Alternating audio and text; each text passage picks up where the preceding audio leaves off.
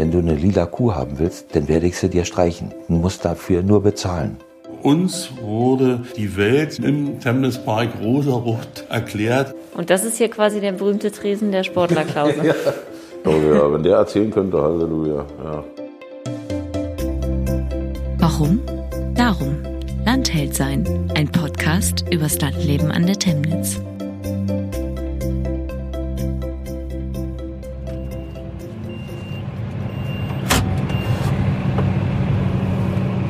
Mein Arbeitstag beginnt heute Morgen auf einem Trecker. Die Reise entlang der Temnitz führt mich, Sandra Jüte, dieses Mal nach Dabergotz und zu einem Agrarbetrieb. Und was müssen wir jetzt hier machen? Mulchen, runtermulchen. Ist ja verblüht alles. Helfen kann ich Sven Krüger dabei nicht wirklich. Der große Trecker schneidet die Pflanzen ganz von alleine klein. Hier der Steuerhebel sieht so ein bisschen aus wie bei so einem Nintendo-Spiel. Jetzt sieht er sich die Richtung und. Okay, ja cool. Autonomes Fahren, Auto da baut Tesla schon ewig dran. Seit wann arbeiten Sie jetzt schon hier in dem Betrieb? Mit allem drum und dran 30 Jahre. Das ist eine lange Zeit. Ja, mit Lehre. Vater war Treckerfahrer. Spaß hat gemacht. Wollte einfach zugeschaut. Konnten Sie sich jemals vorstellen, was anderes zu machen? Als Nö. Landwirt? Nö. Was ist denn das Schönste an dem Beruf? Die Abwechslung. Auch in Dabergotz bin ich für diesen Podcast auf der Suche nach Landhelden. Das sind für mich Menschen, die gerne hier in der Temnitz-Region arbeiten, leben und etwas bewegen. Die Landwirtschaft hat in Brandenburg eine jahrhundertealte Tradition. Heute werden ca. 45 Prozent der Flächen landwirtschaftlich genutzt, mehr als 13 Prozent davon ökologisch. Und wir sind hier im Amt Temnitz bei über 45 Prozent. Also wir sind ja ganz weit vorne in der biologischen Bewirtschaftung. Das ist Dr. Bernd Pieper, Geschäftsführer der Dabergotzer Agrar GmbH und damit Sven Krügers Arbeitgeber. Die 1200 Hektar Fläche des Unternehmens werden ebenfalls biologisch bewirtschaftet. Bis 2018 gab es hier neben dem Anbau von Getreide, Lupine und Luzerne auch noch 280 Milchkühe. 2001 waren wir der beste Betrieb Deutschlands mit der höchsten Milchleistung konventionell. Und dann habe ich gesagt, okay, jetzt reizt mich das, wir wollen ökologisch arbeiten. Und dann habe ich den Betrieb umgestellt auf ökologische Milchproduktion und ökologischen Landbau. Das war natürlich nicht ganz so einfach, wie ich mir das dachte. Also dann gab es äh, auch ein paar Nackenschläge und dann waren doch ein paar Dinge, die wir auch verändern mussten noch. Ja, dann waren wir wieder Wallfahrtsort. Also nicht nur für Biobetriebe, sondern auch für konventionelle, weil die gesagt haben, Mensch, so hohe Leistung und mit so wenig Aufwand, also wir müssen mal gucken, was der da macht. Dr. Bernd Pieper ist Landwirt seit Kindesbeinen an, hat neben Dabergotz noch ein weiteres Agrarunternehmen in Katerbo und eine Entwicklungsfirma für etliche patentierte Produkte rund um Futtermittel und die Haltung von Milchkühen.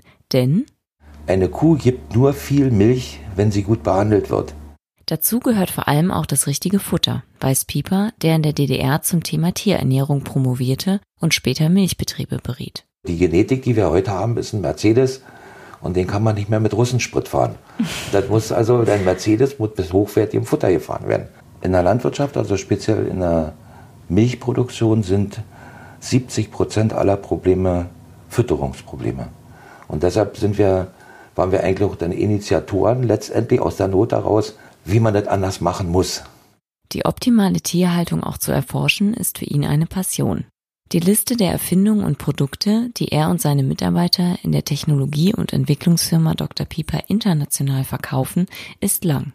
Siliermittel für bessere Silagen, passende Dosiergeräte, eine Kipptränke für Kühe, einen reinen Kornblumenhonig zur Wundbehandlung und gemahlener Gips zur besseren Mineralstoffversorgung, um nur einige zu nennen. Wie kommt man denn darauf, Kühen Gips zu geben?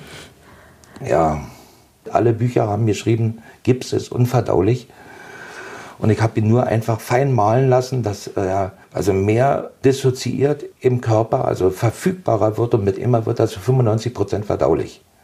Man muss dann einfach auch querdenken. Man muss irgendwo ja, die Festplatte wieder neu bestücken, mal in die Kneipe gehen. Also so kommen Sie auf Ihre neuen Ideen. Na, nicht nur durch Saufen. Also auch, auch äh, durch Überlegung. Also auch Wissen anhäufen. Also es sind ja interdisziplinäre Erfindungen.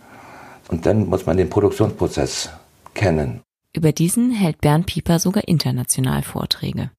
Die Globalisierung in der Landwirtschaft beurteilt er dagegen nicht nur positiv.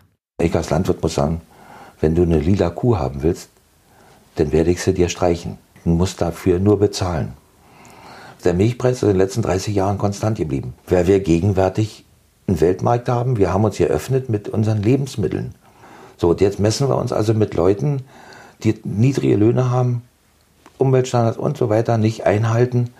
Und dadurch kommt unser Milchpreis zustande. Beim Fleisch ist es genauso. Also wenn wir die Lebensmittelpreise um 5% erhöhen würden, würde kein wehtun, dann wird es der Landwirtschaft wesentlich besser gehen und auch der Natur besser gehen. Ja, dann hätten wir auch genug Leute. Und Geld ist eine Frage der Anerkennung. Nach diesem tiefgründigen Start in den Arbeitstag brauche ich erstmal einen Kaffee. Stefanie Adelt hat vor einem Jahr den Imbiss in Dabergotz übernommen und verkauft nun direkt an der B167 Hausmannskost und belegte Brote. Bitte schön. Schönen Tag. Schönes Wochenende. Was verbinden Sie denn mit dem Ort? Also ich bin ja hier groß geworden. Also meine Eltern haben hier früher in Dabergotz gewohnt. Bin hier auch zur Kita. Ja, und deswegen war für mich das ganz spontan, ja, war Dabergotz machen wir. Ja, die alten Eingesessenen. Und kommen die jetzt auch immer noch zu Ihnen? Ja, also es sind viele Kunden, die jetzt immer kommen noch, ne? Die mich auch kennen, wo ich mit sechs Jahren weggezogen bin, ne? Okay. Mhm. Das ist so wie so ein Familienunternehmen, so, ne? Man sitzt zusammen, trinkt Kaffee, erzählt. Ja, das ist schon so meins. Das ist ja das, was diesen immer so ausmacht. Ja. Weil alle hier ankommen, so irgendwas Schönes erlebt haben oder was Schlechtes oder Hilfe benötigen. Das Steffi kann man kommen. Seit die Gaststätte Paris vor drei Jahren geschlossen hat, ist der Imbiss der einzige gastronomische Anlaufpunkt im Ort, erzählt mir die Stammkundin. Schön wäre für Dabergotz, wenn wir hier die Möglichkeit hätten, so ein kleines Bierlokal zu öffnen, wo die Leute wie gewohnt früher immer hingehen. Das Dorf wird ja immer größer und unsere Leute auch immer älter hier. Das wäre schön, ja. Oder das hier größer. Oder das hier größer, ja. Dass man das, das dann ausbaut. Ja. Wäre das denn für Sie auch eine Option, sage ich mal, vom Imbiss auf eine Gaststätte zu gehen? Auf jeden Fall, ja. Gestärkt mache ich mich auf zu meinem nächsten Termin. Ich bin verabredet mit dem ehemaligen Bürgermeister von Dabergotz, Ulrich Krebs. Gemeinsam wollen wir durch den Temnitzpark spazieren. Das große Gewerbe- und Industriegebiet zwischen Dabergotz und Märkisch-Linden hat eine, naja, etwas schwierige Geschichte. Es war ja zu DDR-Zeiten hier dieses Fertighauswerk, wo wir für die westliche Ausland Fertighäuser produziert wurden. Und weil dieser Grundstock hier war, wurde dann eben der Anfang des Gewerbegebiets gemacht. Und dieses kleine Häuschen, das war der Sitz der Entwicklungsgesellschaft Temnitz. Das winzige Häuschen Dieses winzige Häuschen, ja, das war Okay. so ein äh, Modellfertighaus. Das haben sie übernommen und haben dann dieses als Bürositz gemacht. da? Also hier gab es quasi schon zu DDR-Zeiten eine Firma. Ja, und da kam die Wende und auch dieses Fertighauswerk wurde abgewickelt. Als erstes hatten sich dann hier angesiedelt die Firmen Bullinger und Andersen. Die haben sich praktisch dieses Gelände geteilt. Das waren zwei holzverarbeitende Betriebe. Und das war dann praktisch so der Ausgangspunkt. Im August 91 wurde die Entwicklungsgesellschaft Temnitz gegründet. Aber also hier gab es jetzt eine Firma, aber was war denn hier eigentlich drumherum? Gar nichts. Nichts. Land. Ackerland. Ja. Und dann haben sich dann die drei Gemeindevertretungen hier zusammengetan und haben gesagt, auf dem Gelände könnte man was entwickeln. Und dann kam ja ein Investor, war der erste Geschäftsführer aus Bad Segeberg. Und der war dann eigentlich recht begeistert, auch von den Plänen, die wir hier hatten. Und in den Anfangszeiten, da haben wir wirklich hier fast jede Woche ellenlange Sitzungen gehabt. Von uns wusste ja keiner, wie so ein Gewerbegebiet funktioniert. Und die haben uns dann natürlich, ja, vielleicht so teilweise ein bisschen das Blaue vom Himmel herunter beschworen. Und wir als Standortgemeinde hatten ja dann unser Stammkapital einzuzahlen. Und mit dem Stammkapital wurden teilweise dann Grundstücke gekauft, Flächen gekauft. Was hatte man denn hier für eine Vision oder für eine Idee? Es sollte ein ökologisches Gewerbegebiet werden mit viel kleineren Firmen. Ich denke mal, im Nachhinein hat sie das als nicht so gut erwiesen. Und das war ja doch kurz nach der Wende, waren ja dann schon viele, viele Leute arbeitslos hier in der Region. Die hatten ja alle gehofft, dass hier mehr kommt noch. Was hatten Sie sich denn als Gemeindevertreter erhofft? Eigentlich auch, dass wir hier viel Firmen rankommen und dass man Gewerbesteuer kriegt und Arbeitsplätze für die Bevölkerung aus der Region. Sie haben ja jetzt eigentlich selber direkt davon profitiert, dass es den Temnitz Park hier gibt, sind jetzt selber Arbeitnehmer hier. Ja, zum Was? zweiten Mal jetzt schon. Das ist natürlich für jeden, der hier aus der Region ist, einfach richtig schön. So, und das hier war mal ein Wohnhaus. Ja. Zu DDR-Zeiten? Ja, zu DDR-Zeiten. Das war so ein Ausbau von Davergotz. Aber das steht hier wirklich so mittendrin, ne? Ja, naja, weil ja der Werbepark ist ja erst später geplant worden, ja. Ja. Und das war noch, ein bisschen am Anfang, möchte ich meinen, vom Gewerbepark.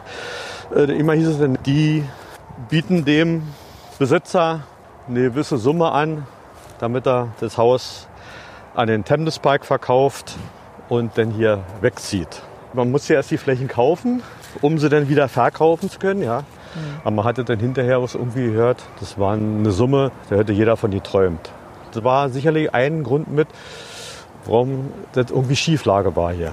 Das heißt, die Entwicklungsgesellschaft hat dann hier schon die Flächen aufgekauft und hat versucht, das alles so vorzubereiten ja. und ja. hat dann hier auch schon die Straßen erschlossen? Ja, ja. Die waren, das war auch, das war mit das Erste. Die, die Straßen, die wurden alle erschlossen dann. Die, die, die ganzen Querstraßen hier, die sind ja alle erst gebaut worden.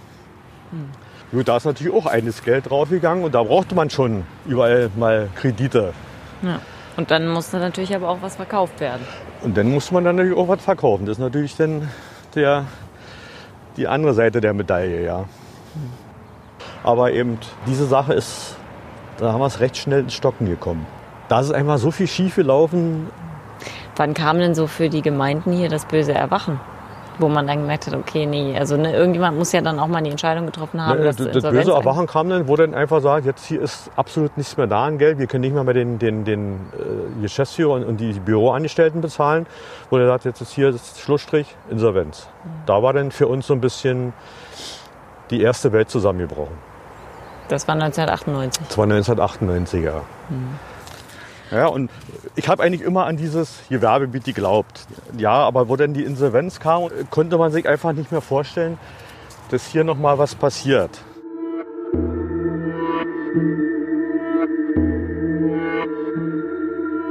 Nach nur sieben Jahren muss die Entwicklungsgesellschaft Temnitz Park schon wieder Insolvenz anmelden. In der Bilanz stehen zu dem Zeitpunkt 21 Millionen D-Mark Schulden. Später wird sogar von mehr als 30 Millionen die Rede sein. Die Flächen im Park sind zu weniger als 50 Prozent ausgelastet. Thomas Vogt sitzt damals in der Gemeindevertretung einer der Gesellschafterorte. Wir als Gemeindevertreter bzw. Gesellschafter sind einmal vielleicht zweimal im Jahr darüber informiert worden, wie der Stand der Dinge ist. Uns wurde, so habe ich das heute noch in Erinnerung, die Welt im Temnis Park rosarot erklärt an einer großen Tafel, äh, dass es ganz gut mit dem Temnitz Park aussieht, also wirtschaftlich, aber auch finanziell und dass wir uns da als Gemeinden keine Sorgen machen sollten oder müssen. Wir haben nur nach vorne geschaut und so. Also, dass sich der Temnitz Park natürlich so negativ entwickelt hat in den darauffolgenden Jahren, damit hat niemand gerechnet. Als Gründe für die Insolvenz weiß Thomas Vogt unter anderem aufzuzählen Erstmal sind Fehler in der Geschäftsführung entstanden. Dann muss man wirklich äh, heute sagen, dass der Aufsichtsrat, so wie er eingesetzt war, dass der nicht funktionierte.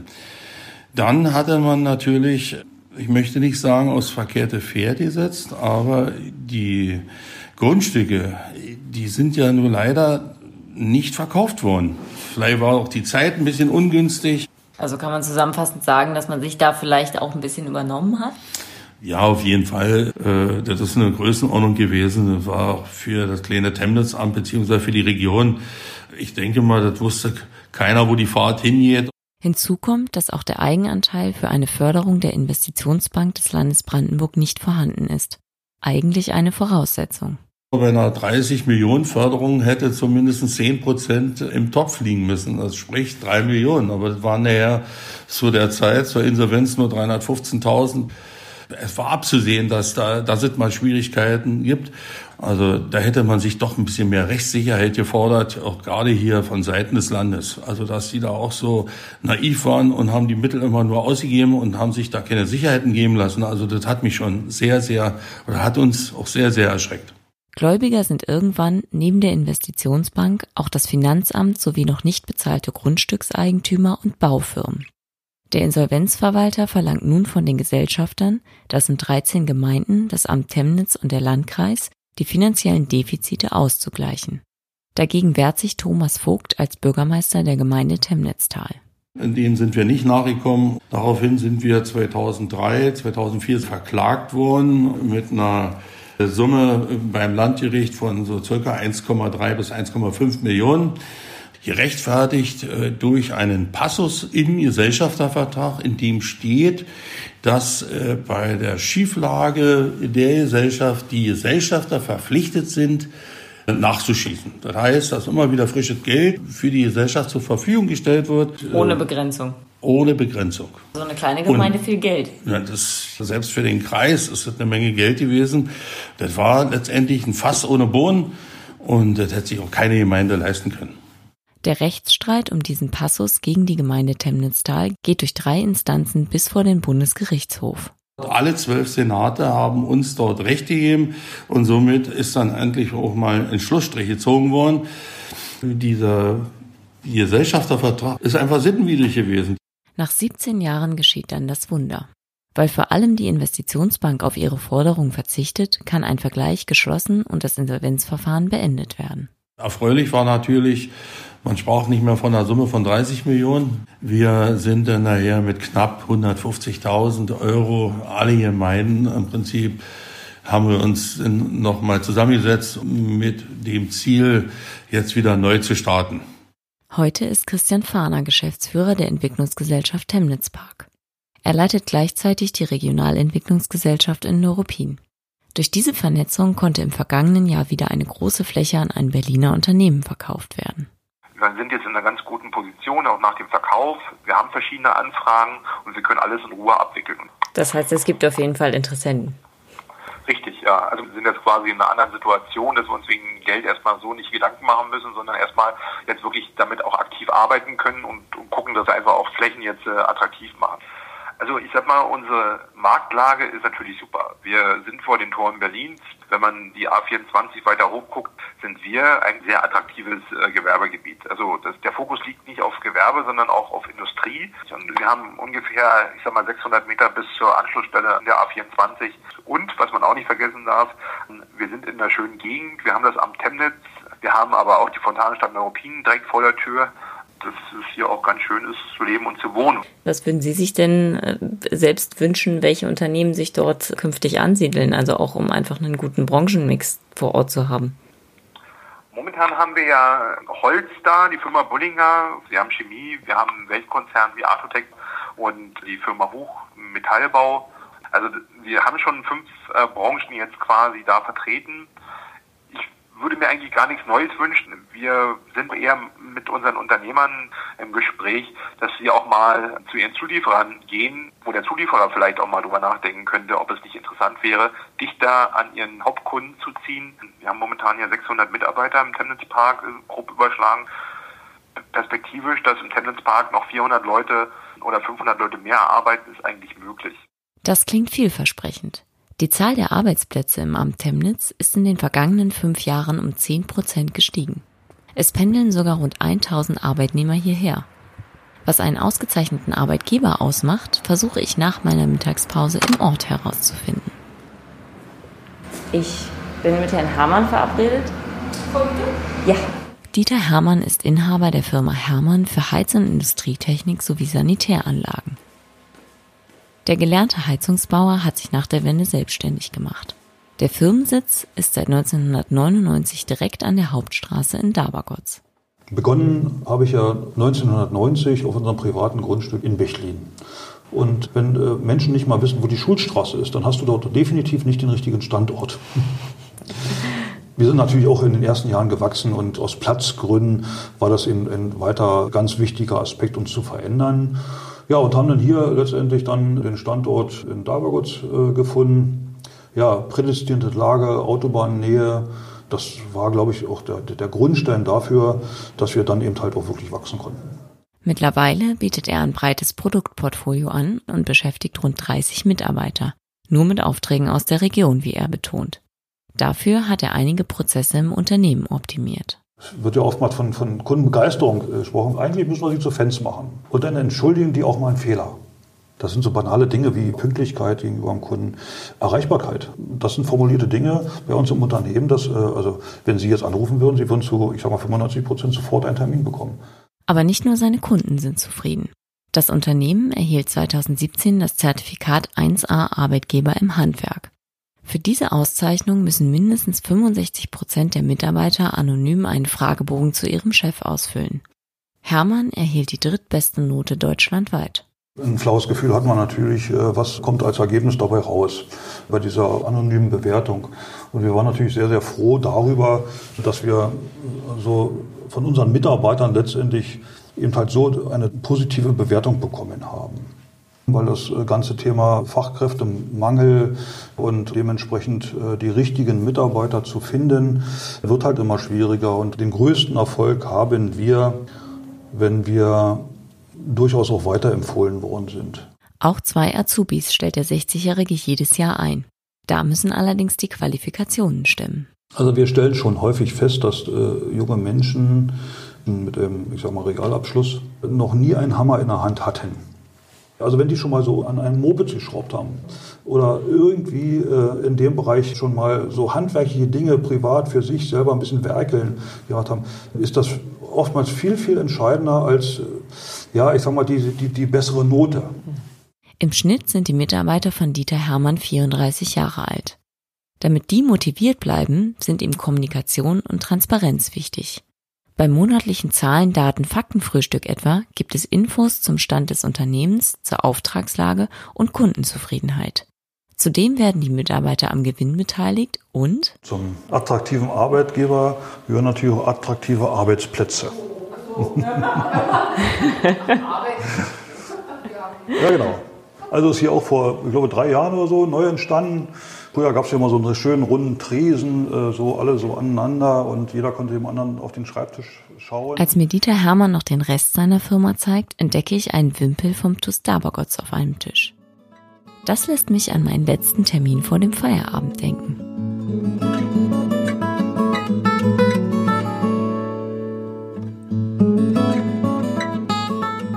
Wer arbeitet, braucht auch einen Freizeitausgleich.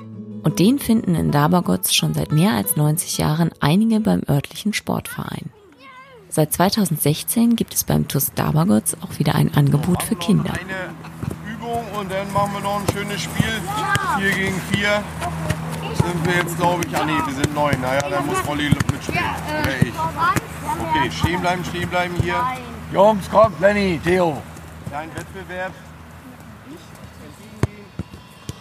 Ist das jetzt das einzige Nachwuchstraining ja. oder gibt es mehrere? Nee, wir haben zurzeit eine Nachwuchsmannschaft. Ja, und nehmen dieses Jahr auch das erste Jahr am Spielbetrieb teil. Die ersten Spiele waren nicht so erfolgreich. Zurzeit, äh, drei Spiele hintereinander gewonnen. Nicht also, schlecht, das klingt gut. Aufwärtstrend ist zu verzeichnen.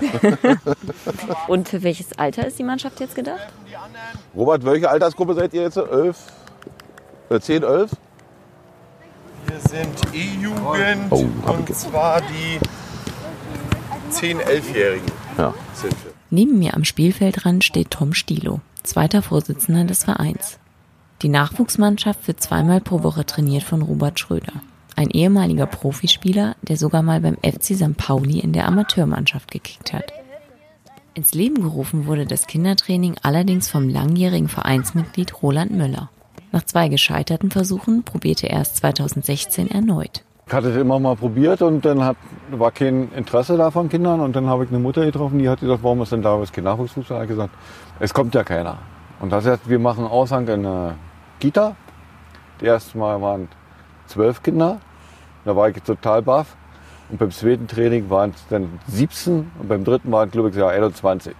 Jetzt haben wir noch zwölf, weil vier Mädchen hatten wir hier, die sind gewechselt nach Altruppin, weil da eine Frauenmannschaft ist. Und was ist denn der Unterschied, eine Nachwuchsmannschaft zu trainieren oder eine ähm, Erwachsenenmannschaft? Für den Nachwuchs ist die Begeisterung größer und man sieht eben im Prinzip Monat für Monat die Fortschritte, die gemacht werden. Wenn man dranbleibt, bin ich der Meinung, kann man ein, zwei Nachwuchsmannschaften noch aufs Dorf hinkriegen. Tom Stilo ist froh, dass es solche Enthusiasten im Verein gibt wie Roland Müller. Ohne ginge es nicht, sagt er. Der 53-Jährige hat selbst schon als Kind auf dem Rasen in Dabergotz gestanden. Ja, ich spiele Fußball seit 1974. Ich bin gebürtiger Krenzliner. Da sind wir immer noch von Krenzlin mit Fahrrad hinten durch die Wiesen durch, hier rübergefahren, haben hier trainiert und wieder zurück. Ja. Mit, ja. mit wie vielen Jahren haben Sie angefangen? 67er Baujahr, also 7, 8. Ja, ich sag mal, so ein Ball war ja damals 30 Ostmark, 22 Mann beschäftigt.